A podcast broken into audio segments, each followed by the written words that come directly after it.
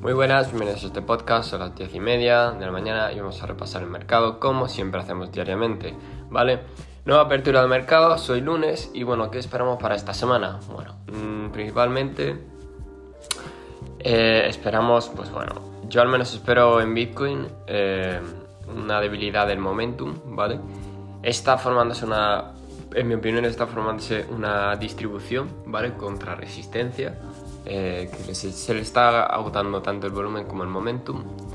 Y en posible zona de retroceso nos encontraríamos con los 24K, ¿vale? Eh, sin embargo, perdón, eh, esto quedaría totalmente invalidado en el momento en el que Bitcoin haga una vela muy alcista y con volumen al alza, ¿vale? Ese escenario quedaría invalidado por ese motivo. Si me paso a los índices, el Nasdaq, por ejemplo, hoy tenemos apertura alcista, sin embargo está contra resistencia todavía. Eh, los 12.937 es una zona que le cuesta bastante, pero todavía sigue alcista y hasta que no supere esa zona me temo que no veremos nuevos máximos, ¿vale?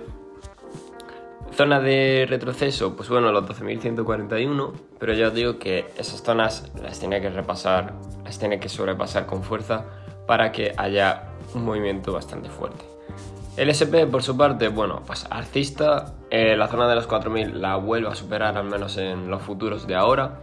Eh, sí que es verdad que ha seguido una estructura bajista, así que vamos a ver cómo sigue reaccionando, ¿vale?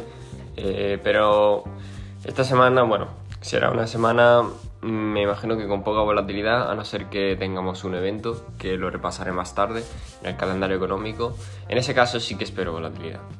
El VIX, por su parte, bueno, 22,31. Eh, mm, no hay mucho cambio. Llegó a 30 y ahí se quedó. No llegó a más. Así que realmente está en niveles bajos de, volatilidad.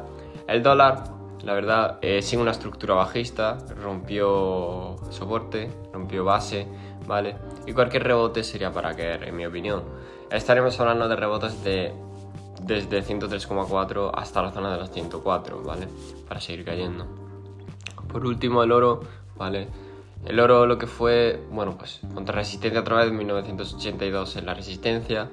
Doble techo, puede ser, quizás aún necesitamos ver más rechazo, eh, más eh, desviación. Tiene un patrón de rango de caída, así que como mucho las zonas graves así de caída sería la zona de los 1920 e incluso la zona de los 1900, ¿vale? Eh, ya veremos porque el oro ya sabemos que se utiliza mucho para, para refugio de valor y si sigue así, me temo que la gente se seguirá metiendo si sigue habiendo malas noticias. No me rollo más, recordad, este podcast no es consejo financiero ni nada de ello. Hoy directo a las 8 en Twitch y nos vemos en el siguiente podcast.